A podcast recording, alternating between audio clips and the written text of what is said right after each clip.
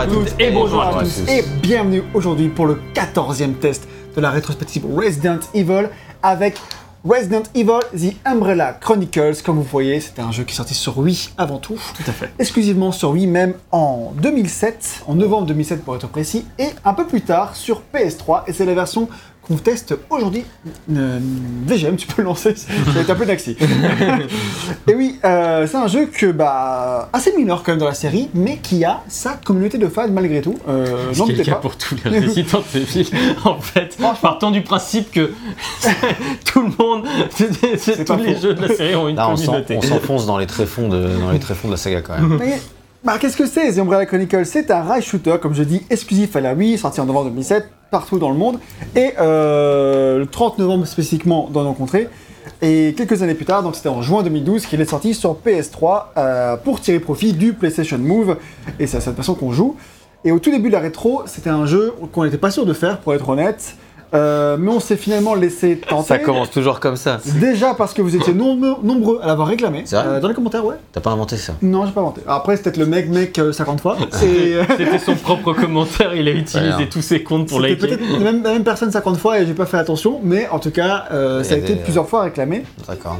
Et en plus, bah, parce que ça reste intéressant de montrer toute la variété euh, de ce que Resident Evil a offert dans le cadre d'une rétrospective. C'est sûr, tant qu'il y a quelqu'un prêt à sacrifier, en l'occurrence c'est toi. Exactement, c'est moi.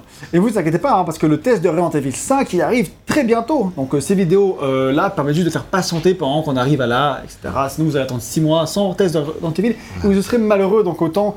Qu'est-ce Bah, qu'on autant- ferait sans Umbrella dans nos vies hein? Exactement. Oui, et, et- et aussi, c'est pas forcément les tests les plus longs à préparer et les plus longs à tourner aussi, donc ça nous arrange bien, on va pas Ah, se faut mentir. faire le jeu, hein, ça prend un Oui, petit oui, peu bien de temps. sûr. Non, non, mais ça, je, je ne nie pas. Je dis juste Ouais. que euh, entre ça et un épisode principal qui demande beaucoup plus de préparation et de temps de tournage. Ça, c'est indéniable. Resident Evil 5, ce sera beaucoup plus long et beaucoup plus long à préparer. On n'en doute pas. Et euh, par ailleurs, bah, fun fact, parce que je savais que vous allez me troller sur le fait que je dis toujours on n'était pas sûr de faire ce jeu-là, et bah sachez qu'avec ce test, ça y est, on a skippé officiellement un jeu de la série. Un, jeu, un jeu portable qui est introuvable aujourd'hui sur Ah. une ROM. Les jeux mobiles, euh, il y en a plein. Et ça, je les ai pas comptés. Ok. Non, non, il s'agit de Resident Evil Deadly Silence, qu'on n'a pas fait. D'accord. Et qu'est-ce que c'est C'est un C'est. C'est un Deadly Silence, c'est un remake du 1 pensé pour la DS. Bah oui, bon, ouais, bon, c'est voilà, ça compte qu'à moitié, c'est vrai. Euh, mais c'est une version qui apportait pas mal de petits changements de quality of life sur Evil 1, parce que c'est vraiment le jeu PS1, c'était pas la version GameCube, hein, qui était portée sur DS, et euh, a été sorti en 2006. Voilà, ça compte qu'à moitié, certes, mais ça compte quand même, alors je tenais à le souligner, on n'a pas fait Deadly Silence.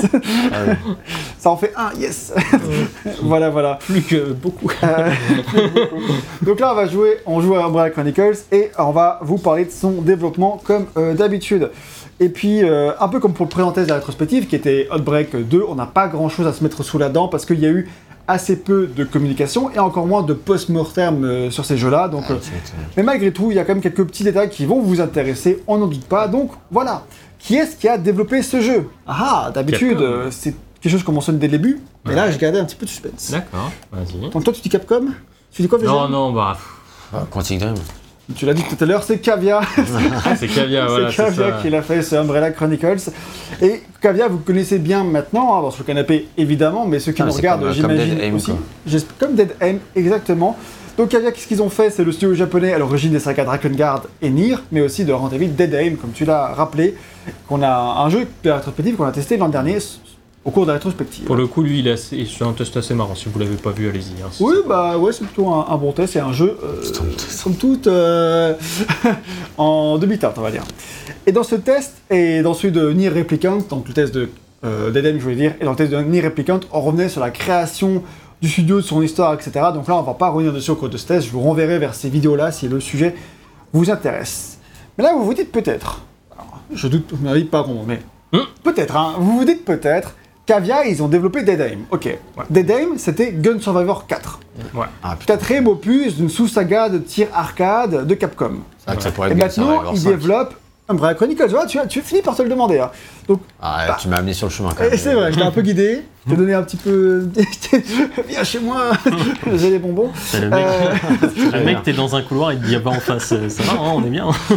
Et donc, il aurait très bien pu s'appeler éventuellement Gun Survivor 5 dans l'idée. Donc, le parallèle n'aurait pas été idiot. Et je trouve que c'est pas. Voilà, on peut se poser ces questions-là, mais il n'y a aucun lien officiellement établi entre la série Survivor et la série Chronicles. Euh, mais en tout cas, bah, puisqu'il y a au moins le parallèle que les deux jeux se ressemblent dans le principe, du coup, bah, refaire appel à Cavia pour un autre jeu de tir comme ça, pas, ça sort pas d'un chapeau non plus. Clairement. Euh, et pourquoi ils n'ont pas éventuellement appelé ça Survivor 5 Euh, Peut-être parce que les, la saga Survivor elle était tellement euh, mal réputée qu'il fallait carrément passer à autre Oui. chose. hein. Ouais. Euh, le sous-titre Chronicles, pour parler spécifiquement de Resident Evil, a plus de sens. On parlera de ce que ça veut dire quand on parle du scénario. Mais donc du coup, Capcom n'a pas hésité à leur euh, proposer euh, de faire un nouvel épisode, et pas n'importe lequel, puisque c'est le tout, enfin pas le premier, mais c'est le nouvel épisode spécifiquement créé pour la Wii, quoi. Et la Wii, c'est la nouvelle console de Nintendo, donc c'est pas rien à l'époque. euh, Il y a quand même de l'enjeu euh, de leur confier ce titre-là. Alors, je dis que c'était pas le premier Resident Evil sorti sur Wii, puisque il est sorti après euh, l'adaptation de Resident Evil 4 sur Wii, à Mhm. quelques mois de près. Ça joue vraiment pas grand-chose, mais euh, tout de même, c'est le deuxième jeu, c'est le deuxième Resident Evil qui sort sur Wii. Et en parallèle, bah, Capcom, eux, ils faisaient le développement de Resident Evil 5 euh, de leur côté pour les consoles HD, donc la PS3 et la 360. Et bon, bah, voyant que euh, Nintendo n'allait pas sur le même terrain graphique, euh, terrain technologique de manière générale, bah, euh, ils voulaient quand même pas délaisser Nintendo. Du coup, il leur fallait un jeu pour Nintendo, et donc c'est ce jeu-là qui a été mis en chantier pour, pour eux. Je Voilà. comprends pourquoi ils ont appelé Cavia. On a Chantier technique. Exactement. Donc du coup, euh, le développement s'est passé ainsi. Chez Capcom, on s'est occupé de la direction générale du projet, de la planification, de la production et de l'écriture du scénario. Mhm. Et donc le, chez eux, le mec qui s'occupe de ça, c'est Masashika Kawata. C'est un artiste qui est devenu producteur il y a peu de temps à l'époque, et dont le premier jeu en tant que producteur, producteur était le portage PS2 de RE4. Donc euh, Ok. après avoir euh, shippé Resident Evil 4 sur PS2, ils l'ont mis sur le projet de Resident Evil Umbrella Chronicles sur Wii. Et, euh, et après ça, il est resté producteur sur la majorité des productions Resident Evil jusqu'à de nos jours. Donc euh, pas rien, le mec il a maintenant du galon. Et euh, le directeur du projet côté, côté. Capcom, pardon, du coup, c'est euh, celui, c'est lui donc celui qui porte le pro- projet, c'est un mec qui s'appelle Yasuhiro Seto. C'est quelqu'un dont on avait déjà parlé dans la, dans la rétrospective et c'est triste pour lui parce que c'était l'un des directeurs de Resident Evil Survivor 2. Rien que cela, le pire jeu de la saga, on l'avait dit. Donc euh, tu À dirais date, en tout cas. pas de chance, à date. Alors putain, j'espère que c'est pas pire parce que c'est chaud. hein. Ah, il y en a, hein. Et après avoir fait Survivor 2, il a dirigé un beat'em up, beat'em up un peu nul qui s'appelait Beatdown, Fists of Vengeance, Ah oui. qui lui aussi était développé par Cavia. Très bien.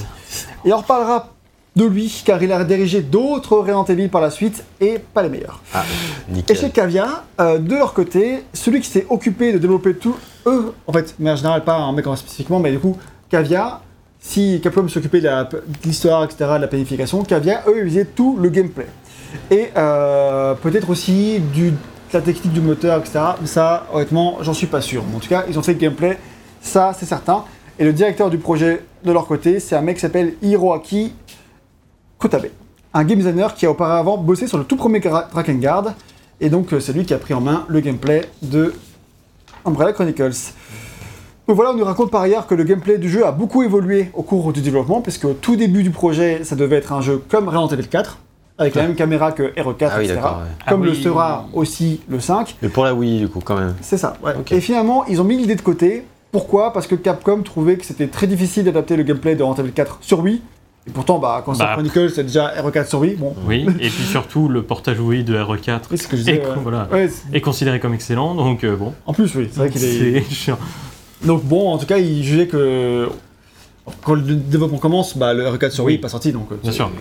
Ouais, et puis c'est sûrement euh, plus de budget. euh, oh, je cher. C'est sûrement, plus de budget, euh, enfin, c'est plus difficile de faire euh, un Resident Evil 4-like plutôt que de faire un truc sur rail. Hein. Ça, je pense aussi, ouais. Ouais, même aucun doute sur la question. Et euh, l'explication officielle du producteur de chez Capcom est la suivante. Il dit ça dans un commu- communiqué officiel. C'est un, c'est un gameplay extrêmement difficile sur Wii. Trop difficile pour être apprécié. Les joueurs Wii aiment la facilité. Et Umbrella Chronicles est fait pour tous les joueurs. Les gameplays complexes peuvent être des obstacles pour les, utu- les uli- pardon, les utilisateurs de la Wii. Et nous voulons que les joueurs puissent apprécier notre univers horrible et effrayant et son action palpitante. En gros, Alors les enfants, c'est pas sur les boutons Putain, je te jure. donc voilà, euh, il, Allez, dit ça joueurs en, Nintendo, hein, franchement. il dit ça en 2007. euh, mais c'était quand même moins d'un an après la sortie de la Wii, qui est restée en décembre 2006, on le rappelle. Oui. Donc, euh, mais à l'époque, les, les j'arrive pas avec ce mot, hein. Les utilisateurs de la Wii ont déjà cette réputation d'être casus. Bah oui, oui, il y avait, il y avait l'idée que la Wii, c'était la console familiale par existence, quoi. Ah, Elle c'était avait pas déjà... qu'une idée en vrai, c'était Non, non, mais- c'était très grand public. quoi. Oui, c'était extrêmement grand public, ça n'a pas empêché, surtout par la suite, qu'il y ait aussi pas mal de jeux un peu plus euh, hardcore gamer Hardcore gamer. qui sortent dessus, Il y en a mais pas eu beaucoup comme par rapport au nombre de jeux. euh, très Ah non, grand par public. rapport. Oui, oui, bien sûr. C'est mais comme la DS ou comme tu vois tous ces jeux-là, c'est clair que euh, les éditeurs euh, à pas cher aussi se Ouais, jetaient là-dessus parce que ça semblait pas euh, les jeux les plus chers à développer. Donc euh, ouais, ouais, ouais, ok. Bah oui, je comprends. Après, euh, est-ce que Capcom était pas dans cette volonté de dire ah ouais, mais nous on est pour les hardcore gamers, tu vois, sur certaines choses, je sais pas. Moi, je sais pas trop, mais en tout cas, c'était. C'était pas leur meilleure, justifié, c'était quoi. pas leur meilleure période non plus à Capcom hein, à ce moment-là. hein. C'était Ouais, c'est un peu plus compliqué, hein, comme on peut le voir dans les, dans les jeux qui sortent. Dans Euh, ouais, ouais, mais même sur toutes leurs autres séries, c'était pas le, c'était pas les moments de gloire. C'est Capcom dans ces années-là, bah oui, Resident Evil. euh, Ouais, mais Bon, on bah, verra, ils, ils sont, vu qu'ils se passent sur la console HD, ils lancent quand même plein de nouvelles licences qui sont vrai. Lost Planet, Dead Rising, etc. Enfin, ils tentent des trucs, mais Mhm. bon, tout ne marche pas aussi bien que prévu souvent. Euh, voilà, t'es en mode facile en plus. Hein, pour- vrai Moi, je l'ai passé en mode normal, hein, j'en ai chié ça Ouais, d'accord, mais- euh, j'ai jamais joué au jeu en pour info. hein. Et euh, les, les herbes, ça marche comment Euh, les arbres, quand tu les ramasses et ça te donne tout à ça sera D'accord, c'est au moment où ça se ramasse, ça se stocke pas. Ok, ça marche, merci. Ok. Et donc, euh, à part ça, le développement semble s'être bien passé sans trop de péripéties. Mais petite anecdote intéressante, en 2007, quand Capcom fermera le studio Clover, qui a développé Okami, euh, une partie des membres du studio iront rejoindre le développement de Umbrella Chronicles du côté Capcom, pour les aider à finir le projet. Il faut bien les mettre quelque part, parce que c'est des employés de Capcom, on va pas virer tout le monde, c'est sympa de dire. tout le monde euh, n'a pas cette présence d'esprit hein, dans les boîtes non, euh, de jeux vidéo. surtout au Japon. Et la sortie du jeu s'accompagne d'un gros effort marketing de la part de Capcom. En Ah plus ouais du jeu, il y a eu un manga et plusieurs romans, ainsi qu'une sortie officielle de l'OST. Franchement, euh, plutôt un gros effort. Donc le manga est constitué de deux chapitres et c'est une sorte de prologue au chapitre inédit que raconte ce jeu, dont je parlerai dans la partie scénario. Il y a un chapitre inédit et un prologue du coup en manga. Et les romans sont une novélisation du jeu et de ses événements. Donc euh, quand même, euh, intéressant de le noter. Et euh, là oui, bah, comme vous le savez, ça a été un succès rapide et phénoménal, contrairement à la GameCube, qui elle a été un bide euh, certain pour Nintendo.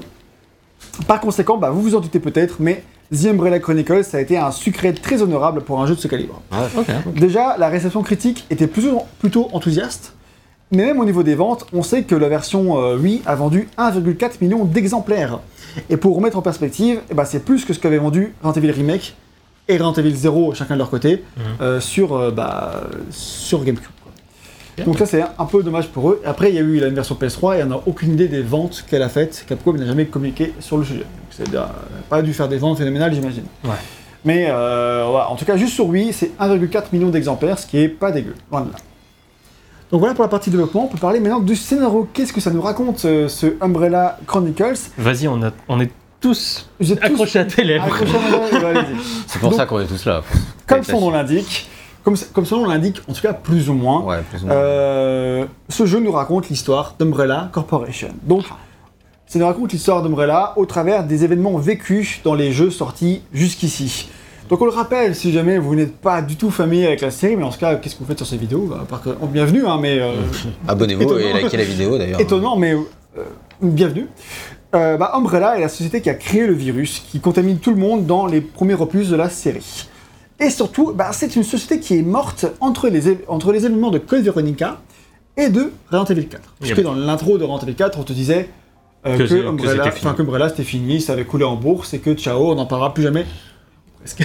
Parce qu'on fait encore des jeux sur eux. Avec leur fameux petit logo qu'on voit à l'écran, Ouais. qui est Ou presque, quoi. qui est vraiment euh, cultissime. Donc, c'est le moment de faire le bilan calmement sur euh, Umbrella. Et on se donc, remémore chaque instant. c'est ça. Donc, euh, tu te souviens ce que tu as à faire Ouais, je cherche comment faire autour là. Donc, euh, bah, c'est le moment idéal pour faire le point et d'une certaine manière, bah, tirer définitivement un trait sur cette longue étape d'une franchise qui a besoin d'aller de l'avant et de nous raconter autre chose qu'Umbrella. Euh, elle va le faire, et du coup, en donnant cet épisode, enfin, un peu faire le bilan. Et Resident Evil 4 prouve qu'elle va, qu'elle sait aller de l'avant. Et euh, donc là, bah, on, fait, on, tire, on fait la conclusion. On offre du coup un épisode pour en servir de point d'entrée pour les joueurs, oui, qui n'ont peut-être jamais joué à des Resident Evil. D'ailleurs, je connais des collègues qui. C'est le seul Resident Evil qu'ils ont fait de leur vie. Ah ouais Parce que du coup, ils avaient une Wii, ils ont acheté ce jeu-là. Et ça leur a raconté l'histoire de toute la saga jusqu'à Ok. stylé, tu vois. Du coup, ils avaient Ouais, le lore, etc. et Ok. L'idée est intéressante. Et euh, donc, c'est un rail shooter, vous l'avez vu, qui nous raconte les événements des principaux Donc euh, là, on a de la lancé série. Resident Evil 3. là. Ouais. Exactement. Et avant, on Après- était sur Resident Evil 0. C'est ça.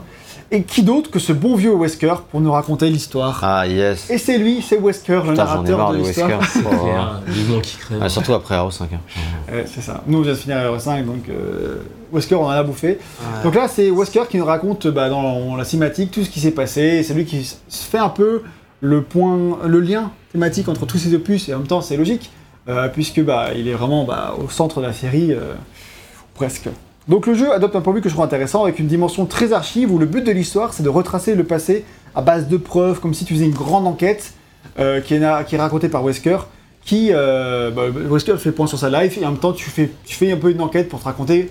euh, Voilà, que Gag fait- voulait vous montrer ça absolument. Bien je voulais montrer cette cinématique de début de Hero 3 qui m'a scotché à mon siège, quoi. Vraiment, euh, je me demandais où on était, quoi. Une fois, une, une fois, une fois que t'es préparé, ça va mieux quand même. Bah, ça, ça reste complètement con. si vous n'avez pas vu, si vous êtes sur Spotify, par exemple, Bah, allez sur YouTube peut- et likez la vidéo. Déjà. Et puis, euh, regardez gros, juste. euh, Jill Valentine, pour se défendre, elle a écarté les jambes et un vent zombie est venu euh, mettre la tête au milieu pour la bouffer. Ça ressemble à un cunilingus, c'est bon, on y est, vas-y. Je voulais pas le dire, mais puisque tu décides de dire les termes, euh, allons-y. Eh, écoute, euh, on est entre adultes. Et moi, franchement, sais pas j'étais- qui t'écoute. hein. j'étais là sur mon siège et j'étais en mode putain, mais le traitement des femmes dans Resident Evil, c'est vraiment Ah, pas c'est- ça, c'est quoi. C'est- pas ça, ouais. C'est tragique, quoi. Cette pauvre Jill, euh, au secours, quoi. Ça m'a. J'étais un peu sidéré. Ouais, c'est pour ça qu'il nous fallait le montrer à l'écran. Ah oui, pour vous voyez tout. euh, Ah là là, regardez comment c'est sale. hmm. Soyez tous consternés autant que moi. donc voilà, on- donc le, le postulat donc en Chronicle, c'est de faire un peu euh, une enquête. On, voilà, on récolte toutes les preuves de ce qu'a fait Umbrella, etc. Donc le postulat est sympa. Tu récoltes, tu ramasses les archives. En fait, c'est ce que c'est le but de Wesker dans ce jeu-là, c'est de récolter tous les archives sur Umbrella pour ensuite avoir toutes les données, pour ensuite faire pareil, euh, éventuellement. Oui, Dans reprendre 5. la flamme. Peut-être. Oh là là. Euh, voilà. Et donc, parce qu'à ce stade, euh, Wesker, c'est un ennemi qui fait vraiment le pont entre les différents épisodes de la série, et ce sera le grand méchant de Resident Evil 5. C'était sûrement pas annoncé encore à l'époque dans la campagne marketing, mais ça tease, ça tease dans ce opus-là. Donc, en tout cas, je trouve que c'est une bonne idée dans le principe de lui offrir cette place de choix. On commence donc de manière chronologique avec Resident Evil 0, puis on passe directement à Resident Evil 1, et on skip ensuite RE2 pour passer directement à Resident Evil 3. Euh, après ça, il y a un chapitre inédit, attention, je l'ai dit, et qu'est-ce que ça raconte? Ça raconte la fin d'Umbrella, vraiment. Donc, euh, moi je trouve ça un postulat intéressant dans, dans le principe, pour faire un rail shooter euh, dans les événements de Resident Evil, je trouve que le postulat est intéressant. Donc, je vais commencer par le point positif. Donc, euh, quand on part du principe qu'il faut condenser des jeux qui durent une dizaine d'heures chacun environ en trois chapitres par jeu, bah chaque chapitre fait. euh, tu dois faire en fait deux heures pour faire chaque jeu en fait. En gros, voilà. Deux heures pour RE0, deux heures pour Oh, ça, RE1, c'est rapide, deux heures pour final. RE3 et deux heures pour le chapitre final. Ouais, c'est en 8, 8 heures en ligne droite en gros, ouais. Donc, si tu pars sur ce principe-là, je trouve que l'adaptation est bien fichue pour condenser l'histoire. On te skip des éléments qui servent à rien et on va directement au, au principal. Et donc, dans l'idée, c'est ok. Donc, il y a des petits efforts de réécriture. Par exemple, dans Resident Evil 3 se termine sur le toit du commissariat de Raccoon City. Donc, t'as pas du tout euh, toute la suite au beffroi, etc. Euh, tu tapes avec contre les Mésis, certes, tu vois, mais c'est du détail. C'est pas très, c'est pas très important comme différence, mais euh, il y a des petits raccourcis. Ou dans Resident Evil 1, euh, Chris et Jill ne vont pas croiser Lisa dans les couloirs du manoir, parce qu'évidemment, bah, ils détapent le, le Resident Evil 1 de GameCube. hein. Donc il y a Lisa Trevor, etc., qui est un personnage qui est apparu dans le remake sur GameCube. Par contre, c'est Wesker qui se tapera contre Lisa. Dans son, on a un petit niveau bonus avec lui. Ok. Donc ah, tu c'est- joues Wesker du coup? Tu joues Wesker, ouais. Ok. Et oui, c'est le héros de ce jeu, quasiment. Donc ouais, t'as des petites différences comme ça. Et ces petits ajustements qui bah, font pas de mal au lore de la saga, saga, mais qui sont, bah voilà, quand tu veux condenser l'histoire, bah, je trouve que ça marche bien. Et euh, voilà. Et en plus, bah, dans tout le contenu inédit que le jeu apporte, je trouve aussi que c'est intéressant. Donc pas forcément le chapitre final, parce que ça j'en parle tout à l'heure, mais euh, tu as aussi plein de petits euh, chapitres annexes qui, euh, que tu vas trouver ici et là. Parce qu'en fonction de ce que tu fais, des scores que tu gagnes dans les chapitres, tu peux débloquer des chapitres bonus dans les niveaux. Par exemple, pour certains, tu vas faire un rang A dans un niveau pour débloquer. Parfois, c'est juste terminer le chapitre de Raccoon City pour débloquer un chapitre bonus ailleurs. Donc, tu as plusieurs manières de débloquer des chapitres bonus qui, eux, racontent tous quelque chose d'inédit qui n'a jamais été raconté euh, dans l'ordre de. Dans les, dans les jeux précédents, en tout cas. Ouais. Par exemple, tu as l'arrivée de Rebecca dans le manoir de Resident Evil 1 après qu'elle soit échappée des événements de Resident Evil 0. Ok. Donc là, elle va, Ça, rencontrer, inédit, ouais. elle va rencontrer Richard, donc euh, le personnage qui se fera tuer par le serpent dans Resident Evil 1. Et du coup, tu as tous les événements où tu as, Rebecca et Richard qui partent à l'attaque et tout, qui, Hmm. jusqu'à la mort de Richard avec le serpent. Tu vois. Donc sympa, je trouve que c'est plutôt original. Ou encore, alors là c'était un petit peu raconté, mais ils le font différemment. Tu vois comment Hunk et son équipe sont allés récupérer euh, le virus dans Resident Evil 2. Donc ça c'est aussi euh, sympa de le faire en shooter. Euh, et tu as aussi ce qui se passe avec Ada Wong une fois qu'elle récupère l'échantillon du virus à la fin de Resident Evil 2. Donc elle s'échappe dans les routes de Raccoon City, tout ça. Truc sympa quoi, en vrai, c'est euh, plutôt chouette. Mais on a aussi ce qui arrive à Wesker dans les événements de Resident Evil 0. Qui l'avait demandé On s'en foutait, certes. Bah, il aussi- y a peut-être des fans hardcore qui sont très heureux de Oui, savoir. je pense que oui. Il y a une touche pour rechanger Euh, oui, je pense que c'est carré ou croix. Ok, merci. Ok. Et donc, euh, et surtout, là, le point qui est vraiment plus intéressant pour l'ordre de la saga, c'est comment Wesker a survécu à la fin de Resident Evil 1. Parce que ça n'avait jamais été vraiment raconté officiellement, à part dans des euh, campagnes marketing ici et là, euh, de Code Veronica, dans des trucs bonus qui étaient sur les sites internet de Capcom, mais pas officiel dans un jeu. Donc là, c'est raconté. On voit comment il survit à Resident Evil 1, ce que, en l'occurrence, je trouve c'est sympa de, de rajouter ce contenu bonus, c'est plutôt chouette. Et t'as aussi lui ce que lui fait à la fin pour combattre Umbrella, en même temps que Chris et Jill, parce que bah oui, euh, euh, ça devient un ennemi d'Umbrella lui aussi, euh, avec le temps. Wesker Ouais, c'est qu'on apprend dans Code Veronica. Il est aussi contre Umbrella. Ouais. Il, se bat, il monte sa propre société, tu vois. Ah oui. C'est un businessman. Ouais, j'ai oublié ce détail. Ouais, ouais. Bah, L'auto-entrepreneuriat. Toi qui as fait en Ah, il 2005 a- récemment, tu la- devrais savoir qu'il la a des petits problèmes avec euh, Spencer et tout ça. Ouais, ouais, ouais. Des petits problèmes, ouais. Donc, euh, Ouais, il a des petits problèmes en général, ce mec. hein. de manière générale, ça c'est clair. Donc en fait, je trouve que c'est plein d'ajouts cool pour les fans.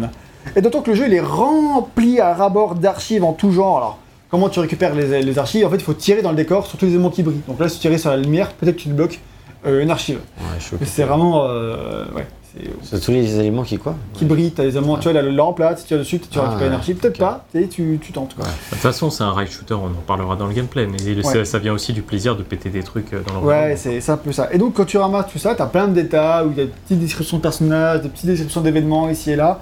Donc, pour les fans hardcore, bah, c'est une petite mine d'or euh, pour ceux qui aiment ce genre de choses. Donc, je trouve ça cool. Oui, mais bon, voilà. Voilà. Là, c'est la partie euh, plutôt néga- plus négative, euh, de mon avis, sur le jeu, de, de son scénario en tout cas. Déjà, pour commencer, bah, si revoir les jeux précédents avec des thématiques actuelles, bah, c'est plutôt cool. Bah, le fait que ce soit autant succinct, que ça se concentre un peu trop sur tous les côtés nanardesques de l'histoire, bah, c'est moyen. Enfin, Ouais. Concrètement, euh, ce qui est sympa quand tu fais Resident Evil 0 et Resident Evil 1, bah, c'est pas forcément l'histoire, c'est les aventures, l'histoire, enfin c'est c'est l'aventure, c'est L'ambiance. euh, côté survival horror. Pas euh, les retournements de situation un peu pétés ou le mec qui contrôlait son su dans Resident Evil 0, tu vois.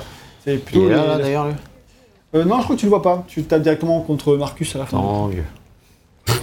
Et donc, euh, donc euh, voilà, donc tu te concentres davantage sur les côtés nanardesques, nanardesques, et en plus, bah, quand tu es dans le jeu, dans le dialogue, tu as toujours deux personnages qui discutent. Donc là, selon le personnage à qui tu, que tu incarnes, enfin, en fait, Ouais. non, il n'y a aucune différence. Tu incarnes, tu choisis un des deux personnages, donc là, en l'occurrence, dans Hero 3, soit Carlos, soit Jill. Et t'as la même cinématique au début si tu choisis le Je pense oui. Ok. Parce que du coup, c'est la semaine qui leur rencontre, etc. Oui. Et les dialogues in-game ne dépendent pas de qui est-ce que tu joues. Ça, c'est un peu dommage. ok. en vrai. Et, euh, mais ces dialogues-là, ils sont pétés, quoi. Vraiment, c'est vraiment du dialogue. euh, c'est cringe, quoi. Ah ouais. Genre, dans Re- Rebecca et Billy, ils n'arrêtent pas de se draguer euh, de manière ridicule. Euh, Car- Non, c'est Carlos, il fait plein d'allusions de cul euh, à Jill, là. Ah Pourtant, quand il a rencontré, elle se faisait faire un cunier avec un zombie, donc le mec il était chaud quoi. Mais Ah, euh, c'est vraiment, moi j'étais gêné, enfin c'est ça, ça va pas du tout. Putain, mais j'ai un spray là, comment j'utilise Non, c'est le spray, va te servir à. Si tu meurs, tu peux revivre. Ah, cool, tant mieux. Parce que là, ça va arriver. Donc euh, voilà pour. euh, ça, c'est le- tout ce qui est. le côté nénardesque, en fait, je trouve vraiment renforcé. Renforcé, malheureusement, et ça me rend fi, triste, voilà. Et euh, bah, Bah, donc, ah, c'est- oui. nous, en tout cas, c'est pas ce qu'on préfère dans Resident Evil, le côté néerlandesque. hein, franchement. Oui, bah après, parfois ça peut être rigolo, mais c'est rigolo si le reste euh, fonctionne quoi. Ah, Resident Evil C'est 4. rigolo à petite dose, hein, tu vois. genre, quand tu t'étais payé tous les films, quand tu t'es payé Code Veronica, quand tu t'es payé RE5, euh, Non, je veux dire, tu vois, RE4 pour moi c'est la, c'est la bonne balance, tu vois, entre un Oui. jeu qui est un- pas mal nanar, série B, et en même temps euh, qui est super ça, conscient euh, de son ton, tu vois. Ouais, ouais, il est comme. Donc, euh, euh, passe bien, quoi, RE4. Ouais, ouais, ouais, mais, ouais, mais en même temps ça reste très con aussi, tu vois. Et c'est aussi parce que RE4 il se dégage beaucoup de l'autre lore de la saga. Oui, voilà, c'est ça. Et en fait, du coup, il raconte des trucs assez annexes, il, il repasse des bases, et du coup. C'est ça qui est bien aussi. hein. il repart On en parlera dans RE5, mais euh, ce qui fait un peu défaut à. Enfin, c'est de rester tout le temps avec les mêmes personnages au, au fur et à mesure de la série. Ah ouais, et rien à voir à raconter avec aussi, tu vois. Et euh, machin, il est mort, il est pas mort, etc. Il revient, etc. Patati, c'est Ouais. pas. euh, à la longue, c'est façon Furious quoi. Et patati et patata et gros, c'est Bah, bon. tu kiffes Fast and Furious. Ah, bah, je kiffe pour le côté nanar, pour le coup. J'y vais pour voir euh, mon petit soap opéra euh, à 150 millions de dollars. hein. Très bien. Ouais, c'est quand on débile. Mais bon, c'est vraiment rigolo. Alors que là, je veux jouer à un jeu d'horreur avant tout, quand même. Ouais. Bon, pas forcément dans Umbrella Chronicles, mais du coup, euh, le côté nanar est renforcé. Ça, c'est. bah, Moi, je trouve que c'est dommage. Bah, en plus, c'est le truc, c'est que l'horreur vient aussi des inconnus. Et que quand un- quand t'as une série de jeux qui arrête pas de t'expliquer toujours les mêmes événements Ah pour ouais, compléter son ça, lore, ouais. son truc et son machin, bah finalement l'horreur, euh, Bah, c'est clairement, tu connais par cœur. en voilà, c'est ça, euh, c'est. Alors, euh, les zombies, on sait qu'il va y en avoir. euh, à cause de qui? Ben, Certainement de Umbrella ou d'un autre virus. Donc, en fait, si tu veux, la, la, la crainte, elle est, elle est beaucoup plus diffuse. Ah, surtout que t'as toujours le même schéma de. Voilà. Dans tous les jeux qu'on a fait jusqu'à maintenant, à la fin, enfin, c'est toujours un, un mec un peu fou à la tête de telle organisation qui va. Enfin, qui va lancer le virus sur tous ses employés et après il se va se transformer en tyran sous tes yeux en mode ouais ça y est je suis le meilleur homme du monde et tu le butes et puis fin de l'histoire je suis non quoi. Voilà, c'est ça. Donc, euh, Est-ce que tu voudrais dire que c'est une série qui a du mal à se renouveler? À part RE4, là RE4 c'est le petit renouveau là. Enfin en Ouais. tout cas RE1, 2, Ouais, 3, ouais. Code on Veronica à la rigueur, Alors, du on coup, peut, la- on peut le prendre. et- Umbrella Chronicles, on revient à. Oui, mais Umbrella Chronicles, à la rigueur, ils visent pas le même public, ils visent Ouais, peut-être chercher un, un public qui a jamais joué au jeu. Oui, oui, c'est sûr. C'est vrai ça- que du coup, quand tu joues au jeu alors que t'as déjà tout fait, c'est pas pareil. Quoi. Oui, voilà, puis en fait, si tu revois les mêmes événements, donc là, euh, t'en fous, là. Là, je parle juste qu'on me raconte l'histoire que je connais déjà. Ouais. L'histoire peut, peut être racontée bien, mais là, on, on s'attarde plus sur le côté nanar, et moi, je trouve ça un peu dommage. Et pour le public qui connaît pas du tout Evil et qui découvrirait celui-ci, bah, en fait, je pense pas que c'est très malin de commencer avec Evil 0, parce que... Euh, ça, en fait, Evil 0, c'est un jeu qui part direct sur des révélations un peu obscures, des détails de lore un peu perchés, c'est pas une très bonne aventure pour commencer Evil, je trouve. Enfin, Mm. Genre, euh, c'est bien euh, quand tu connais un peu les personnages et que tu vas voir ce qui s'est passé avant, mais. Mais euh, Bah, en termes de Nord, c'est pas une, une aussi bonne porte d'entrée que Resident Evil 1. Ouais, mais ils partent du principe que c'est le zéro, c'est le début, C'est de là que tout commence. Après, ça, oui. ce- après cela dit, euh, je sais pas à quel point. euh, comment La façon dont ils introduisent ça là dans le jeu me paraît effectivement assez bizarre et limite trop référencé de base à Resident Evil 1, qui était déjà sorti, Oui. au 2 et au 3, pour que vraiment tu, tu dises Ah d'accord, ça c'est le début de l'apocalypse. Oui, voilà. Donc, euh, Bah, le 1 fait un vachement plus début de l'apocalypse que 0. Quoi, qui est- Oui, oui. Ah, Et encore, le, le 1, ça reste une apocalypse localisée, tu vois. Ouais, c'est vraiment le 2 qui te fait comprendre que, bon, ben les gars, c'est la merde, quoi. C'est ça. Là, tu sais même- le- Oui, et en plus, le 2 n'y est pas, là. Oui, il y a pas. Bon, enfin, ça se passe en même temps le 3, donc euh, Oui, c'est kiff kiff. Hein, tu, Ouais. tu racontes les mêmes événements au final. Le 3, en fait, se passe, commence avant RE2, en fait, chronologiquement. Euh, mais, euh, mais il se termine après. Enfin, il, il se tape sur 3 jours le 3. D'accord. Et euh, mais bon, bref, ça c'est du détail de l'or, parce que je suis trop calé sur le lore de Resident Evil maintenant, putain. Qu'est-ce, qu'a fait- qu'est-ce que cette rétrospective a fait de moi? Clairement. euh, Euh, Écoute, j'étais à jour sur le Lore Kingdom Hearts. hein. euh, C'est vrai, c'est c'est ça aussi. vous, allez- vous allez en le parler fait- en séance de thérapie commune. le, le fait que Evil 2 ne soit pas là, moi je trouve ça pas trop grave. Euh, quoique, bah, montrer un peu plus de tout ce que William Birkin, etc., ça aurait été pas mal, parce que là, Birkin, on le voit que dans 0, mais pff, on s'en fout dans 0. Euh, par contre, moi je trouve que l'histoire de Code Veronica, elle manque dans, ce, euh, dans cette histoire-là. Parce qu'en fait, c'est un jeu qui raconte l'histoire d'Umbrella. hein. Oui, Et C'est- oui c'est vrai Code Veronica est hyper important pour l'histoire d'Umbrella. Oui, oui, Ah, oui. vrai. Plus que 0, hein, bien plus. hein. Du coup, euh, Ouais. c'est dommage de, à choisir. Moi, j'aurais enlevé 0 et raconté Est-ce que que t'avais vraiment envie de jouer euh, À nouveau avec Steve et tout Ouais. Non. Mais, Steve mais c'est plus pour euh, voilà l'histoire des, des Ashford, etc. Il y a plein de Oui, trucs oui, intéressants. ok, euh, T'as plein de trucs cool à raconter sur Lord Umbrella. La-. C'est ouais. d'ailleurs le- là où le jeu était meilleur. La, la- ouais, le- mm. la- la question est aussi est-ce qu'ils ont trouvé quelque chose de sympathique à faire jouer en rail shooter là-dedans? Bah, je crois qu'il est dans Dark Side Chronicles, donc on en parlera à ce moment-là. Mais euh, en tout cas, il n'y est pas dans celui-ci, et c'est celui-ci qui s'appelle Umbrella Chronicles. Donc à choisir, je trouve que c'est dommage. C'est pas trop grave non plus, mais voilà. Et ensuite, l'autre point négatif, c'est que bah, c'est cool d'avoir de nouveaux trucs. Mais bon, faut voir ce que ça raconte, quoi. hein.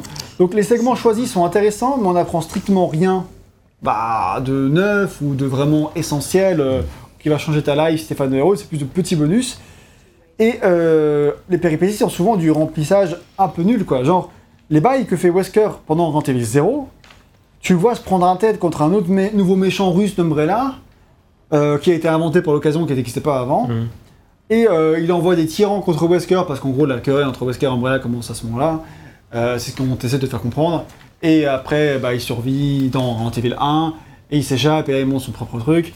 Mais c'est vraiment des querelles Wesker Umbrella contre ce mec-là, spécifiquement d'Umbrella, qui est un des méchants les plus ridicules de la saga, et la saga, elle a connu des méchants ridicules. Euh, C'est vrai. c'est- Oui, c'est vraiment, pas- c'est vraiment le cliché du méchant russe. Et à la, c'est c'est vraiment ce que j'ai décrit. C'est le mec qui à la fin se transforme en tyran sous tes yeux, etc. C'est vraiment tous les, tous les poncifs de Resident Evil. Euh, un peu facile de tous les euh, produits dérivés qu'on a eu, les Deadame, les machins. Mhm. Et c'est. euh, et ça, franchement, j'en ai marre. Tu vois, ça, c'est la rétrospective de, du petit remplissage à la con des histoires Osef. Euh, c'est Ouais, dommage. J'espère que t'es prêt. hein. Ah, non, je pense que remplissage Osef, j'en aurai moins à partir de- des épisodes suivants. Il en aura encore, mais. euh, Alors, peut-être moins Osef, par contre, toujours aussi con. hein. ça. euh, moi, je parle d'épisodes annexes. Ouais, c'est c'est clair. des épisodes numérotés. Bon, ils vont raconter ce qu'ils vont raconter, Ça. mais, mais le, les, moi, je parle des épisodes annexes. Et donc, bah, à la fin, quand, euh, quand Wesker il va se combattre contre le enfin, méchant final dans le combat final contre Umbrella et tout, bah, c'est pareil, c'est 100% ridicule et tout. Et c'est, je trouve que ça gâche un peu le truc parce que euh, c'est pas du tout crédible. euh, Enfin, tout est trop nanar, quoi. Et ça. Quand ça va trop loin, c'est. c'est ça. Et en parlant du chapitre final, donc euh, le chapitre euh, où Chris et Jill, après les événements Raccoon City, ou et même après les événements Code Veronica, parce qu'à la fin de Code, Code Veronica, les deux disaient, enfin juste Chris, parce qu'il n'y avait pas Jill, Chris disait on va niquer la gueule d'Umbrella, et on le faisait pas. Là, c'est dans ce jeu-là qu'on le fait finalement. Yeah. Et donc t'as Chris et Jill qui vont dans une mission en Sibérie, hop hop, on y va, dans une nouvelle base d'Umbrella en 2003. C'est combien de bases moi là? C'est ça. Et du coup, à ce stade-là, en fait, ça fait c'est déjà 5 ans après Raccoon City. hein. Et euh, a priori, ils ont monté une nouvelle boîte, t'as des nouveaux scientifiques. Et ça, alors, quand tu arrives, tout le monde est transformé en zombie. Il y a les mêmes hunters, il y a les leakers, il y a tout ce que tu veux ici et là. Et là, t'es au bout d'un moment, mais. ça se répète trop. Et genre, vraiment en mode. euh, Ah, c'est pas sur ce jeu-là où ils ont décidé d'être inspirés, de toute façon, ça semble évident. Bah, Ouais, mais sans le dire, on te- va te raconter la fin d'Umbrella qui n'a pas été racontée dans Resident Evil 4. Oui, c'est vrai la vrai que fin, c'est vrai que c'est décevant C'est du la coup. nouvelle, c'est nouveau. C'est la fin de Code Veronica quoi. C'est ça. C'est à nouveau une nouvelle base où le- je sais pas comment en fait comment ils recrutent Non, du mais- personnel Umbrella au bout d'un moment. Enfin, genre à chaque comme- fois. comme n'importe- Comme quel super, comme n'importe quel méchant dans un truc, ça c'est les, les mercenaires qui sont prêts à se faire tuer par le. Non, parce que là c'est que des scientifiques, c'est que des labos scientifiques, c'est pas des mercenaires. Après ils Ouais. se transforment en zombies, certes. Mais tu vois, encore dans, dans les premiers épisodes, bah, ils en ont plein et tous c'est parti en couille et tous sont transformés en zombies. Je veux bien y croire, avec un petit peu d'effort et de. Je fais- voilà. Mais euh, là, c'est genre 5 ans après, ils ont monté une nouvelle boîte et ça y est, ils sont nouveau tous transformés en T'imagines- Mais tu, tu connais pas le marché de l'emploi scientifique, Gag, mais ces gens-là ont besoin de travailler. Ah, bah, clairement. compliqué quoi. aïe aïe aïe aïe aïe. Et en plus, euh, ce chapitre-là est extrêmement inspiré du premier film de Paul W.S. ah Anderson. bah en plus. C'est-à-dire que c'est une base sous terre qui est gérée par la Red Queen, l'IA, et tout, la même Ah, que dans le film, hein, pour de vrai. hein. Et euh, du coup, on canonise cet événement. On va officiellement, il y a la Red Queen, et on te dit même que la Red Queen était aussi activée dans le manoir de R1. Oh non. Ça retconne en plus les trucs. Ah, c'est trop Oh bien. non. Ah. Euh, mais en fait, est-ce que c'est est-ce que c'est pas juste en fait un, élément marketing pour dire oh venez et les mecs ils sont pas plus réfléchis que ça ils avec ont... le film. Ah, Non mais même pas que- sans même parler du film tu vois c'est juste ah là là si vous achetez ce jeu vous aurez comment Umbrella est tombé tu vois et en fait Ouais, les gars ça. ils ont écrit deux lignes et puis basta facile on passe à la suivante. Moi, je trouve que ça devient vraiment ridicule, quoi. Et, et puis, euh, l'idée de Evil 4 de dire qu'Umbrella avait juste chuté en bourse après les événements Raccoon City, c'était tellement crédible et normal que là, de dire qu'en fait, euh, c'est Chris et Jill qui ont buté le méchant final dans une nouvelle base random, comme ils l'ont fait 56 fois, Ouais. euh, et que cette fois-ci c'était la fin. Et là en fait c'est un actionnaire de Total. Euh, et en fait, mais sinon, c'est même Wesker qui donne le coup final à Umbrella en- à- après Chris et Jill. mais peu importe. Euh, C'est la. Osef, quoi. C'est le même. Aujourd'hui, on va tuer Umbrella. C'est la septième fois que tu nous présentes la part d'Umbrella. Mais c'est ça. Juste, euh, on- soit vous faites ça bien, soit vous faites pas du tout. Grand Theft 4, c'était parfait, quoi. Donc pour le coup, ça va que c'est un spin-off, certes canonique. Ouais, Mais, après, euh, canonique euh, vite fait, tu vois. Oui, voilà, c'est canonique pour ceux qui ont fait le jeu. Le reste, monde- le reste de l'humanité s'en bat les couilles. Mais euh, ça reste dommage. J'aurais préféré qu'ils le fassent pas, quoi. Ouais, ouais. Oui, Donc limite, voilà. pas de fausses promesses. C'est ça. Et bah, ensuite, voilà, Wesker, bah, je peux plus le voir, hein, évidemment, mais ça, c'est beaucoup dû à Resident Evil 5 que je faisais en même temps. Ça- Euh, ça- Mais voilà, je trouve tout le temps abomina- abominablement cliché. Et il faut voir ce que ça raconte sur lui. Ah, ah, je suis très méchant. Mais encore, il est limite moins ridicule dans ce jeu-là que dans Hero 5. Non mais le 5, le 5 c'est chaud. Le 5 ils ont vraiment été above and beyond pour, euh, Oui, oui, pour bah, tout. Voilà, c'est parce qu'il est un peu plus soft. Alors là, il est ridicule, mais bon, il y a un côté drôle dans le fait qu'il est ridicule dans ce jeu-là, je trouve. Et euh, là où ça marche bien, je trouve quand même, c'est que ça tease Hero 5 en mode il récupère tous les éléments Umbrella et ah ah, maintenant c'est moi qui ai tout, je vais pouvoir faire mes bails. Et euh, ouais, ok, ça, c'est, c'est dans le lore, c'est cohérent, tu vois. Donc euh, ça, ça, pourquoi pas, mais. En fait à la limite c'est- je me dis, euh, faites-moi un truc, genre on s'en bat les couilles du lore, et faites-moi un truc bien. Ils auraient juste adapté les jeux sans te raconter la fin de euh, Ok quoi. Oui oui, ouais, Bon, voilà, Ok. c'est pas très grave. C'est tout pour scénario, vous avez vu que je suis un peu mitigé quand même. Hein. Non, peu. carrément salé, quoi. Non, si peu, si Ouais. peu. Finalement, euh, plus que je, ce que je m'en rendais compte en écrivant. Ouais, clairement. ouais. Ah, mais Ah c'est non, bien, je c'est- comprends c'est bien, leur t'es là pour aussi expliquer un peu tout ça, tu vois. C'est- Ouais. Quand tu t'es sacrifié pour faire un jeu, il faut bien. C'est ça. Donc, on va passer maintenant à la partie gameplay et on va se demander comment est-ce que ça joue. Donc, on le redit pour ceux qui auraient skippé le début, euh, on joue à la version PS3 et donc pas à la version Wii. Donc sur Wii, basiquement, bah, tout se faisait en motion gaming. Tu pointais ta télécommande Wii devant euh, l'écran et tu visais, tu tirais. Je crois même pas que tu avais besoin du Nunchuk Nunchuk, parce que j'ai essayé de jouer avec le PS Move hein, que j'ai réinstallé chez moi pour Ouais. l'occasion, avec euh, mon petit PS Move, une petite caméra et le petit euh, Nunchuk PS3 que j'ai emprunté à RL parce que moi je l'avais pas à l'époque. Ce qui, hey, attention, hein, j'avais acheté une PS3 Slim avec le PS Move. Parce qu'à l'époque où ma PS3 avait e-load, je raconte ma vie, ma vie. Quand ma PS3 avait fait un e-load, Ça va toi aussi euh, les seuls jeux qui vendaient en bundle, enfin, c'était Uncharted 2 que j'avais déjà, Ouais, et le PS Move. Ah, écoute, t'as pris PS4. Donc bah, j'ai pris le PS Move, quoi, Ouais, oui, quitte oui. à acheter un truc. je euh, comprends, je comprends. euh, j'ai pris le PS Move qui m'a servi pour faire Dead Space Extraction et j'étais refait. Euh, Ah oui, ça oui, oui, je comprends. Et donc là, j'ai fait Umbrella Chronicles avec et le Nunchuk servait à rien. Donc euh, je l'ai emprunté à RL pour rien et tant pis. C'est quoi le Nunchuk? Bah, le nunchuk, ça, c'est le truc à côté qui te permet, quand t'as sur la, sur la manette euh, Wii, tu sais, t'as la manette Ouais, ouais. avec le viseur et t'as l'autre truc ah, à côté, le. c'est ok. Et avec dans- le joystick, etc. Et l'arnaque, quand t'as acheté du coup ta PS3 avec, euh, en bundle, c'est qu'il te faisait que le PS Move et la caméra et pas le Nunchuk. C'est c'est Ok. vraiment fils de Ah oui, hein. c'est vrai, je me souviens de ça. Pour le coup, grosse arnaque. Hein. Ouais. Bon, D'ailleurs, c'est mort. hein. Oui, oui, PS tout le monde s'en fout. Enfin, tu me diras avec le, la VR en vrai. Oui, avec la VR, le truc sert, mais pas tellement le Nunchuk, juste Ouais. le thème en lui-même. Donc euh, ça, ça va, à la rigueur, euh, pourquoi pas. Donc euh, voilà. Euh, j'ai commencé les jeux sur PS Move personnellement, euh, mais j'ai eu beaucoup beaucoup de mal à le calibrer. Alors je sais pas, c'est ma caméra qui est trop vieille, c'est clairement possible, mais j'avais pas. Quand je, cali- quand je visais bien au milieu de la caméra, je faisais à peine un petit millimètre et la- le, le il faisait vou, vou, vou, vou, vou, c'était injouable. Ouh, d'accord. Et j'ai réussi à le calibrer en visant à côté. Et là, c'était jouable. Ok. Mais je sentais que j'étais quand même pas assez rapide et que j'ai manqué un peu de... Donc pour toutes les fois suivantes où j'ai joué, j'ai joué à la manette. C'est un peu moins précis. Euh, je trouve qu'on a un peu plus de mal à faire des headshots quand même. Mm. Mais bon, ça se joue. Et euh, c'est l'essentiel, c'est tout ce qu'on lui demande. Bah, t'as un gros, euh, une grosse aide à la visée qui te permet d'aider de ça. viser. Mais Ouais. après, effectivement, par contre, c'est difficile de viser la tête. Parce que la- l'aide à viser, elle vise le torse en plein milieu et elle vise pas bah, la tête. Ouais. Après, je pense que tu peux la désactiver l'aide à viser. D'ailleurs, bah, vu que j'ai commencé Darkside Chronicles, j'ai désactivé l'aide à viser sur Darkside. Et euh, bah, c'est plus compliqué de viser du coup, mais je peux faire des headshots quoi. Là, le problème, c'est que parfois tu vises pour faire un headshot et tu vises jamais euh, au Ouais, milieu c'est quoi. un peu compliqué. Donc voilà, sinon tu tires, tu vises, tu te poses pas trop de questions. Tu switches d'arme euh, avec la touche du haut pour changer avec les. t'as le pistolet qui est illimité, ce qui est euh, normal pour un. Enfin, pour un shooter. rail shooter, oui, ça encore. compliqué euh, sinon. hein. Et sinon, tu as toutes les autres armes qui sont effectivement meilleures, mais les munitions sont limitées, tu les ramasses dans le décor, etc. Donc il faut jauger euh, ta survie voilà, à ce niveau-là. Euh, tu as une touche pour utiliser le couteau, donc euh, sur. euh, C'est laquelle déjà? Je veux bien ça. c'est euh, R2. Ah. Donc tu appuies sur R2 et après tu bouges le joystick. R2. Ah, le joystick, Ah, d'accord. euh, gauche. Ah oui. Et du coup, avec ça, tu vas pouvoir buter les oiseaux. Moi, c'est Ah. comme ça. Ninja Fruit. C'est comme ça que je m'en servais perso, euh, juste pour les oiseaux, parce que Ok. c'est. Ah, Ouais, c'est même pour, même pour eux, en fait, ça veut m'aider. Oui, c'est vrai. Et euh, tu touches pour lancer les grenades, on voit qu'il y a un compteur de grenades en haut à gauche, et euh, c'est euh, bon, R- L2 Mhm. Ouais, ça, plus ça va, ça, R1, ça, voilà, je me c'est- assez classique. Et un compteur de munitions. Et un compteur de munitions, voilà, c'est très classique, très facile à prendre en main.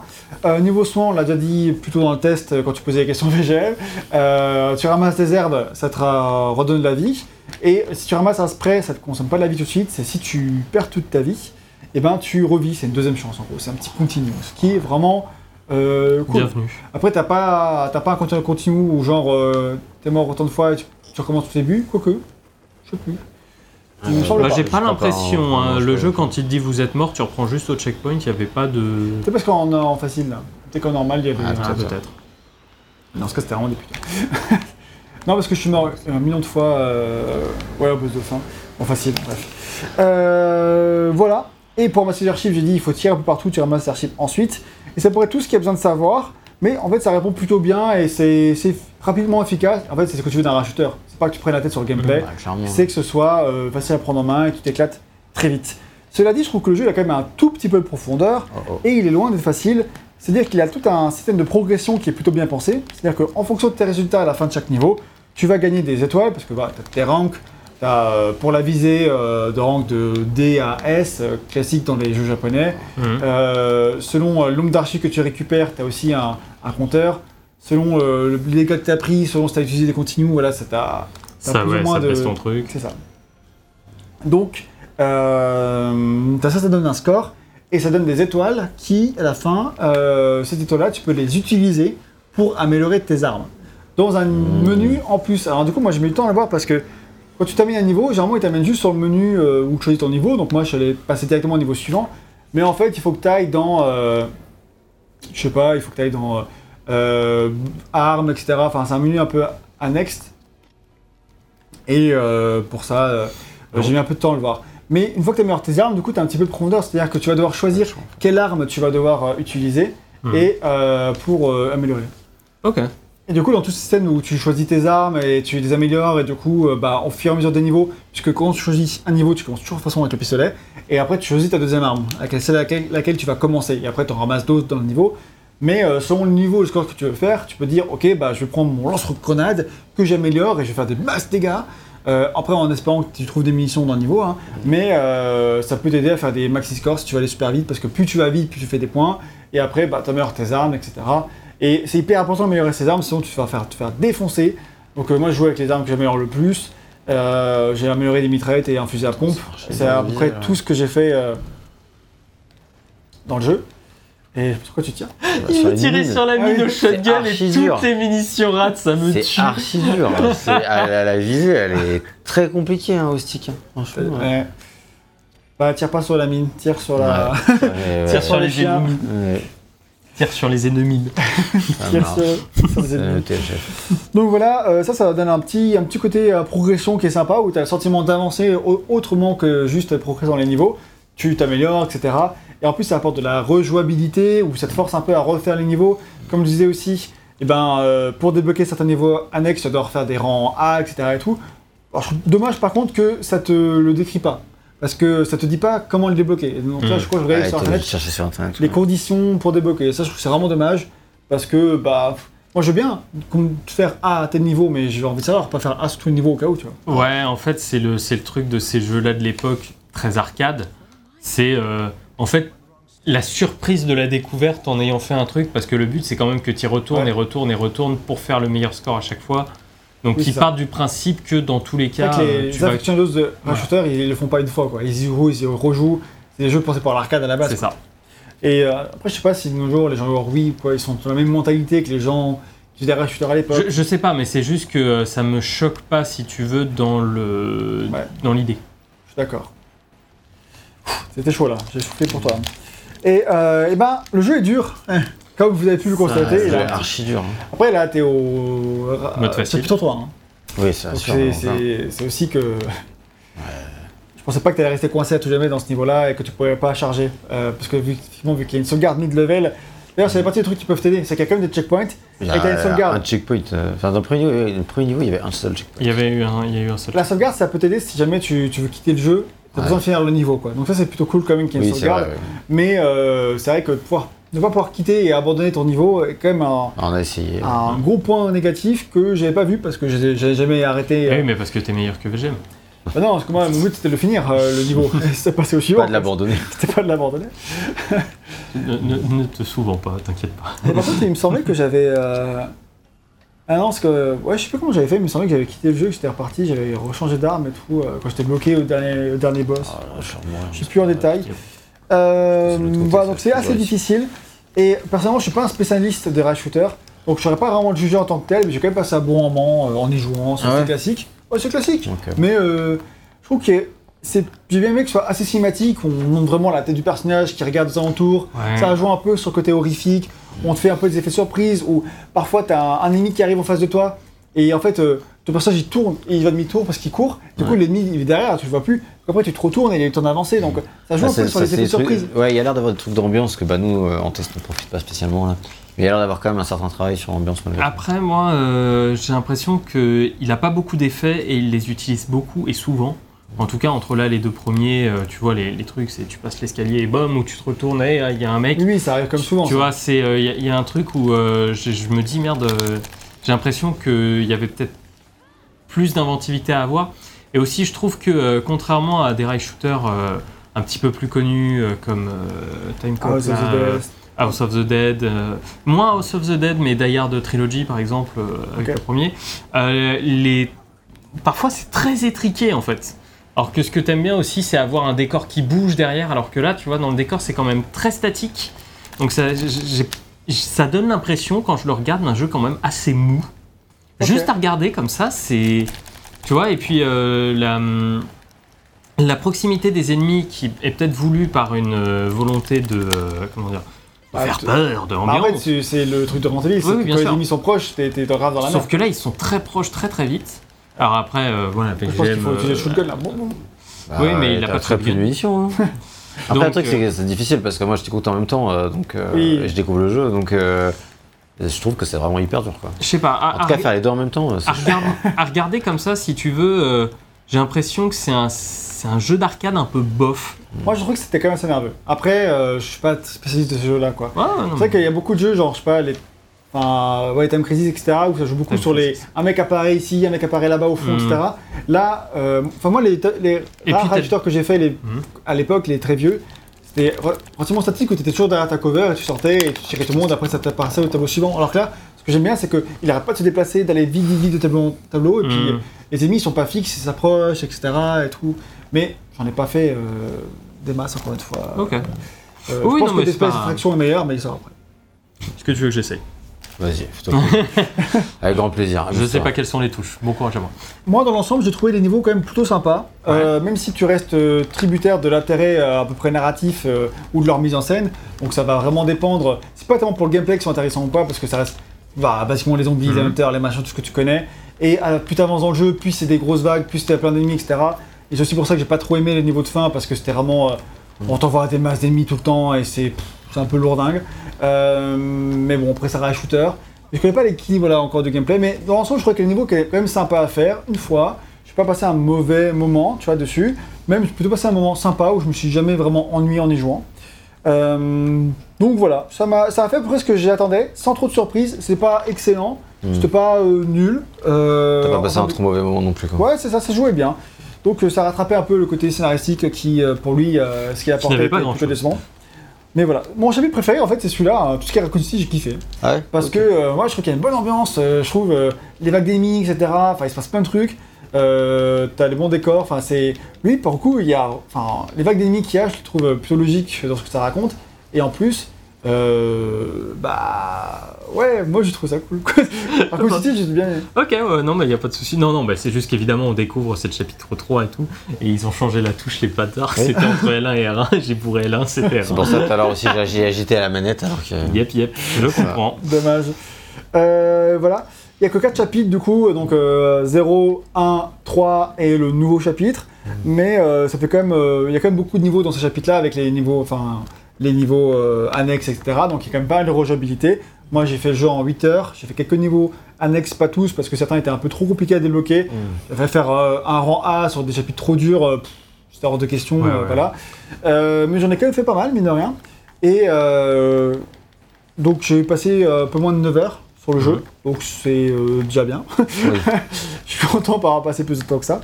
Et il faut savoir que le jeu est jouable à deux. Euh, Sur la deux manettes, là on en a qu'une malheureusement. Euh, mais si on avait un PS Move, on pourrait jouer euh, avec un PS Move plus euh, la manette. Donc euh, pour ça c'est cool. Ouais, je pense qu'à deux, gameplay. à deux, c'est peut-être déjà un peu plus sympa. euh, Ouais, c'est Ah, ouais, uniquement euh, coach coop, hein. c'est sur canapé, il n'y a Ouais. pas de mode en ligne. hein. Oui, bah oui. Donc Mm. euh, évidemment, mais euh, pour le coup c'est vrai que bah, ce genre de jeu, les rajouteurs, mais Bah, c'est cool ça à- prête bien au côté Ah, coop. Bah carrément, bah là en plus t'as deux personnages, c'est. Enfin, ça semble évident en fait quand ils pensent. Oui. Donc il y a deux personnages à chaque fois. C'est clairement euh, pensé pour en fait. Donc peut-être qu'en coop c'est plus fun. Peut-être. Ouais, bah, je pense en coop, canapé, je pense que tu t'amuses bien. euh, D'ailleurs, les, les amis dont je parlais qui ont découvert la saga avec euh, ce jeu-là, c'est les amis qui ont, qui ont fait le jeu en coop en plus. Donc euh, je pense qu'ils bah, eux, ils ont plutôt bien aimé le jeu et ils ont passé des bons moments dessus à l'époque. Ouais. Donc, donc la première fini sur le gameplay, on parlait de la direction artistique. Et là, pas grand-chose à dire. Ah, C'est- Excuse-moi, euh, le feeling des armes. Euh, parce que euh, c'est vrai que ça compte quand même hein, beaucoup Ouais, sur un rail shooter. Euh, J'ai un peu l'impression d'avoir un soft gun dans les mains. a, il y a zéro film. Oui, oui, il y a pas de C'est vraiment feeling, dommage à ce niveau-là. Après, je pense que tu sais, c'est un jeu Wii, donc il n'a pas de. Ouais, mais enfin, je pense quand même tu peux avoir un. C'est même c'est- le- c'est même pas que le feeling, c'est en fait c'est le Le retour. recul des ennemis, ouais. C'est. C'est c'est- voilà le- la façon dont les ennemis tombent. T'as l'impression que plein de balles ne touchent pas ou ne servent Ouais. pas à grand chose, tu Ouais, vois. je suis d'accord. Sauf là où. Bah, en fait, quand tu touches l'ennemi, l'ennemi il s'en fout, en fait, il continue sa, sa cavalcade. Alors, certes, c'est un, c'est un zombie, hein, je veux bien, mais tu vois, il y a, il y a- il y a des trucs où t'as l'impression que c'est un peu mou du genou Oui. quand même, euh, beaucoup plus que ça ne devrait l'être euh, vraiment. Donc, C'est vrai euh, que ça pourrait être vraiment plus sympa si t'avais plus d'impact. ouais, ouais, je pense. je pense, je pense. Voilà, désolé. Ouais, tu as bien, t'as bien eu raison de, de le dire. Euh, sur la direction artistique, du coup, euh, on n'a pas grand chose à dire. Par contre, euh, parce qu'il reprend assez fidèlement les IP de la série, d'ailleurs, il les reprend tel quel. Hein. C'est-à-dire que dans Resident Evil 0 et dans Resident Evil 1, tu es vraiment dans les niveaux du, des jeux GameCube. Mm. C'est les mêmes. Hein. Enfin, euh, je pense pas qu'ils aient retouchés parce qu'ils sont déjà modélisés en 3D. Enfin, les Ah, personnages ils se pourquoi, baladent dedans et tout. pourquoi faire? Pourquoi faire? Après, peut-être que certains n'étaient pas entièrement en 3D, dès qu'il y avait des dessins euh, Mm. background dessinés, et là ils les ont un peu refaits. Mais euh, bah, certains, euh, beaucoup d'endroits étaient déjà en 3D, quoi. Donc du coup, ils ont repris tel quel, ils ont adapté les textures, etc. Donc il n'y a pas tellement, c'est pas un travail très compliqué. Et pour tous les, événements- tous les événements de Resident Evil 3, qu'est-ce qu'ils ont fait? Et bah, je sais pas si vous avez remarqué, mais on est dans Outbreak. C'est les niveaux de Outbreak dans lesquels on est. Ah. Et pas les en- niveau de Resident Evil 3. Mais pas- si, j'ai si, si, remarqué bah, à un moment, euh, où je me suis dit, ah, si, on dirait l'endroit d'Outbreak. quoi. Et c'est vraiment les, les En- mêmes. En gros, tu euh, fais tout cramer. là. Oui, voilà, c'est là où il y a le camion citerne, etc. Là, c'était euh, effectivement euh, très visible. Après, tu tombes dans, dans le. Enfin, tu fais exactement le même trajet, parfois au sens inverse, etc. que dans Break. Là, euh, c'est un tout niveau, tu, tu passais par les toits, tu rentrais. On est passé par l'auberge euh, de tout à l'heure, euh, qui était euh, Ouais. euh, aussi un des niveaux de Break 1. Et euh, bah, ça, je trouve, c'est malin en fait. T'as deux niveaux entre- parce qu'ils réutilisent Oui, c'est ça, c'est une bonne réutilisation d'assets. Et puis ça, ça sert dans un autre contexte, et puis bah, ça marche. Et puis il y a beaucoup de gens qui n'avaient pas fait Outbreak, En plus. En plus, ça, donc c'est pour sûr. eux ça apparaît un peu comme C'est du nouveau nouveau, décor. ouais. C'est ça. Par contre, dans euh, le chapitre final, qui se passe dans, dans la base en Sibérie, je sais pas où là, euh, c'est nouveau, évidemment. Mais bon, euh, c'est des laboratoires très classiques, avec un petit peu une DA qui ressemble à celle du film quand même, Mhm. euh, avec des décors très blancs. Je pense que vous voyez ce que je veux dire. Oui. Et, euh, Je, euh, pour ce que je connais des films, oui, je vois ce que tu veux dire. et euh, mais c'est pas très intéressant, mais bon, moi ça le mérite d'être nouveau. Ça, ça va pas vendre du rêve outre mesure, quoi. C'est une autre base détruite, comme on en a vu Ouais. des milliards dans la saga. Pour ce qui est de la musique, l'OST est composé par deux compositeurs. Le premier, c'est Masafumi Takada, un mec qui est plutôt connu parce qu'il a bossé sur plein de projets connus comme God Hand, Vanquish, Ah bah, The Evil Within, qui sont go. tous les trois réalisés par ouais. Shinji Mikami. Il a aussi fait l'OST de Killer 7 et No More Heroes, donc Ah des ouais, jeux de putain. Suda 51, mais aussi de beaucoup de jeux de la série Danganronpa, Donc, euh, Danganronpa, ouais. euh, qui sont... euh, J'ai plein de collègues qui sont ultra fans. C'est des, c'est des, c'est des jeux d'enquête euh, light novel en fait où t'es enfermé par un par un nounours méchant qui dit bah en fait euh, vous allez devoir vous tuer. Voilà, bonne chance. Il y a, il y il y a des gens qui sont coupables, va y avoir des meurtres et en gros faut survivre. Bonne chance à tous. Et il y a, ouais, il y a une grande communauté de fans, et Ouais, puis ouais. il y a beaucoup d'épisodes, et le mec a fait l'OST de quasiment tous les épisodes, je crois. Et il a, dans certains jeux dans lesquels il a participé, il a fait des. euh, Enfin, dans. Je crois que. Je, crois c'est pas dans un jeu de rythme ou je sais pas quoi, lequel, bah, il a fait un remix spécial pour d'une musique de Danganronpa. Pour, euh. Pour un jeu de rythme, je sais plus quel euh, c'est en l'occurrence. Ouais, il y en a beaucoup. Mais voilà, donc, euh, donc en tout cas c'est marrant, enfin il y a, y, a, il y a un mec qui a quand même un, un sacré euh, background, alors pas forcément avant d'arriver sur ce jeu là, mais euh, déjà un peu avant en tout cas, il faisait déjà un nom, il a fait plein de jeux, donc vraiment il a, il a un CV extrêmement rempli, Ouais. j'ai pas tout cité, j'ai vraiment cité que les jeux les plus connus. Donc voilà, l'OST est constitué de nombreux morceaux très connus de la saga, en fait il reprend beaucoup de thèmes qu'on connaît dans les présents Resident Evil, mais réarrangés pour ce jeu. Et c'est un travail que Takada, il aime beaucoup faire, faire des réarrangements de, de musique, qu'ont fait d'autres personnes, enfin faire un peu des remixes en se réappropriant, etc. Mhm. C'est un travail qu'il n'a pas souvent l'occasion de faire et qu'il aime bien faire. Donc là, pour le coup, il était très content de bosser sur ce jeu-là pour... Euh, bah, Resident Evil, niveau musical, c'est quand même rempli de thèmes extrêmement cultes. Ouais, Et là, du coup, il reprend vraiment les meilleurs thèmes, il les réarrange à sa sauce. Et voilà. Et il est accompagné dans son travail par un autre mec qui s'appelle Jun Fukada, Fukuda, pardon, et avec lequel il a aussi co-composé Killer 7 et No More Heroes, que j'ai cité pré- précédemment. Ben, décidément du beau monde, hein. Ouais. Et les deux là, enfin, l'OST qu'ils ont conçu et qui a donc été, euh, euh, qu'ils ont composé, pardon, qui a d'ailleurs été euh, publié à part dans un CD euh, pour la sortie du jeu, elle est vraiment de très bonne qualité, je trouve. Le, très chouette in-game et même à écouter hors jeu. euh, Ah ouais, Vu qu'en fait, elle reprend les thèmes principaux de la saga, mais elle les réarrange, elle en fait un truc un peu avec un peu plus de beats, un peu plus de techno, Ouais. tu vois, de Un peu plus nerveux, quoi. un peu plus nerveux, ouais. Et euh, allez, franchement, ils font, ils font vraiment de super cool. Le thème principal, je l'ai souvent eu en tête, alors que pourtant il Ah est ouais très simple, mais il est, il est chouette, quoi. C'est un bon thème principal. Pour le coup, ça fait longtemps que j'ai pas été enthousiaste comme ça par la musique de Resident Evil, Ok. et j'étais plutôt content. Et bah malheureusement, l'album euh, qui est sorti, il n'est pas sorti euh, sur les plateformes de streaming, etc. Donc on peut trouver des morceaux sur euh, YouTube, tout ça. Voilà, à savoir. Ok. Ouais. Donc c'est plutôt cool, l'OST est bien. Et euh, tout le long du jeu, euh, c'est une bonne OST. Ok. Donc voilà, j'ai fini sur ce test. Euh, et Yo-Yo, dès que tu vas finir sur ce niveau, je te le souhaite. Je- J'espère aussi, écoute, je suis pas trop mal parti. Je les pense me checkpoints sont rapprocher. vraiment archi loin, hein, parce Ouais, que en fait, c'est euh, vrai. t'as vu où- jusqu'où j'étais euh, quand on a recommencé Bah, là. Ah, Ouais, bah, On même était là. un peu plus bas, un peu plus loin encore. Ouais, t'étais, euh, Donc euh, tu fais, euh, c'est dommage que les checkpoints soient aussi espacés en vrai. ah, Enfin, après, c'est- bon, c'est- ça dépend de ce qu'ils veulent faire, hein, c'est sûr. Du coup, ça en fait un jeu qui est, euh, je pense, qui est assez euh, nerveux, assez stressant, quoi. Ouais, Ouais. Moi, je pense pas avoir- en mode facile. Je crois que c'est. Je sais plus où je suis passé en mode euh, facile. C'est Hmm. peut-être soit à la fin de Resident Evil 1, Ouais. soit au premier T'as chapitre. commencé en normal et après t'es passé. Ouais. En fait, les, les, les boss, c'est trop de CKPV, j'en pouvais plus. Ouais, Enfin, bah, on a, on a vu tout à l'heure, hein, rien que le premier. euh, Ouais, mais c'était vraiment euh, en mode. euh, Non, mais attends, sérieux, j'étais mort genre, genre vraiment Oui. à, À la 2 mètres de la fin, seconde, quoi. Oh. Bah là, je crois que t'as t'as un boss là. Ah, Tu vas voir le boss euh, On va voir. vers de terre. oh, très bien. Ça va te Et donc voilà pour la conclusion de ce test. Euh, bah moi c'est un jeu que j'ai bien aimé quand même. J'ai Ouais, trouvé sympathique. Pour le dire euh, que c'est un rail shooter, euh, oui, etc. Moi, je trouve qu'il fait, fait plutôt de bon taf en rail shooter. Comme je dis, euh, moi le gameplay euh, m'a pas trop dérangé. J'ai bien aimé y jouer. Euh, j'ai bien aimé globalement la mise en scène et les petits effets pour se faire peur, etc. Je trouvais que c'était globalement, on se rappropriait bien les univers des euh, différents opus que ça traversait. Par contre, euh, et euh, le contenu bonus est chouette aussi, c'est toujours cool de dire ah tiens ça c'est nouveau, ça c'est nouveau. Ah, débloquer des trucs, hein, de toute Mhm. façon, le- t'es là pour recommencer et être récompensé d'avoir recommencé d'avoir mieux réussi. Ça. Alors moi je vais pas recommencer les niveaux hors de question, hein. mais Non, non, mais bon, si j'ai dû recommencer un ou deux, mais mais, euh, mais disons que faire des, des niveaux bonus qui racontent d'autres trucs avec les personnages que éventuellement j'aime bien, ça je trouve que c'est une bonne euh, idée, ça marche bien. Mhm. Par contre, voilà, moi c'est vraiment euh, tout ce que ça raconte de nouveau euh, qui m'a saoulé, ou parce que c'était vraiment euh, nul, on va le dire, et euh, qui m'a saoulé à la longue, dans- surtout dans ce chapitre final qui vraiment m'a gonflé, même niveau gameplay, etc., qui m'a un peu gâché mon expérience.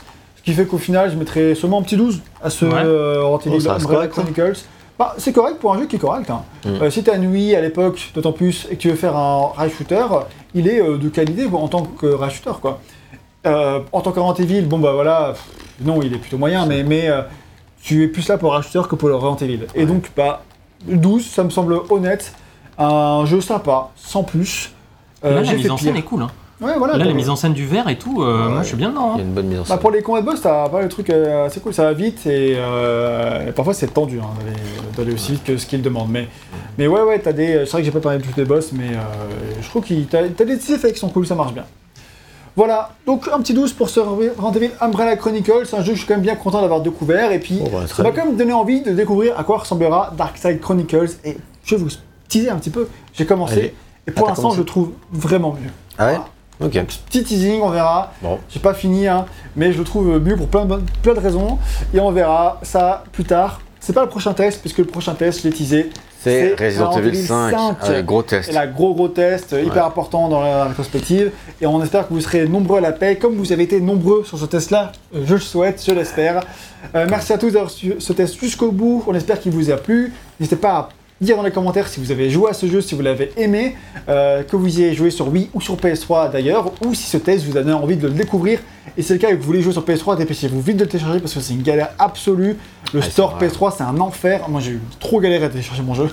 Ouais, Je suis tombé un jour où j'ai pu acheter mon jeu, mais pas le télécharger. Parce qu'il y avait un problème serveur euh, PS3. Alors là, j'étais trop vénère, quoi. Donc, ah, et après, ils ont corrigé ça quelques jours plus tard. Euh, donc, je l'ai téléchargé tout de suite. Donc, n'hésitez pas à télécharger les jeux PS3 d'ailleurs, que vous avez téléchargés, mais que vous avez acheté et pas forcément téléchargés. Euh, c'est important. Et si vous voulez jouer, faites-le vite avant que le store euh, disparaisse à tout jamais, ou alors faites-le sur Wii. Il coûte cher, je pense, en boîte de nos jours. Mais, Qu'il parle maintenant ou se taise à jamais. Exactement, donc voilà, sur ces belles paroles, merci à tous d'avoir suivi ça jusqu'au bout, on se retrouve bientôt pour prochaine rétrospective.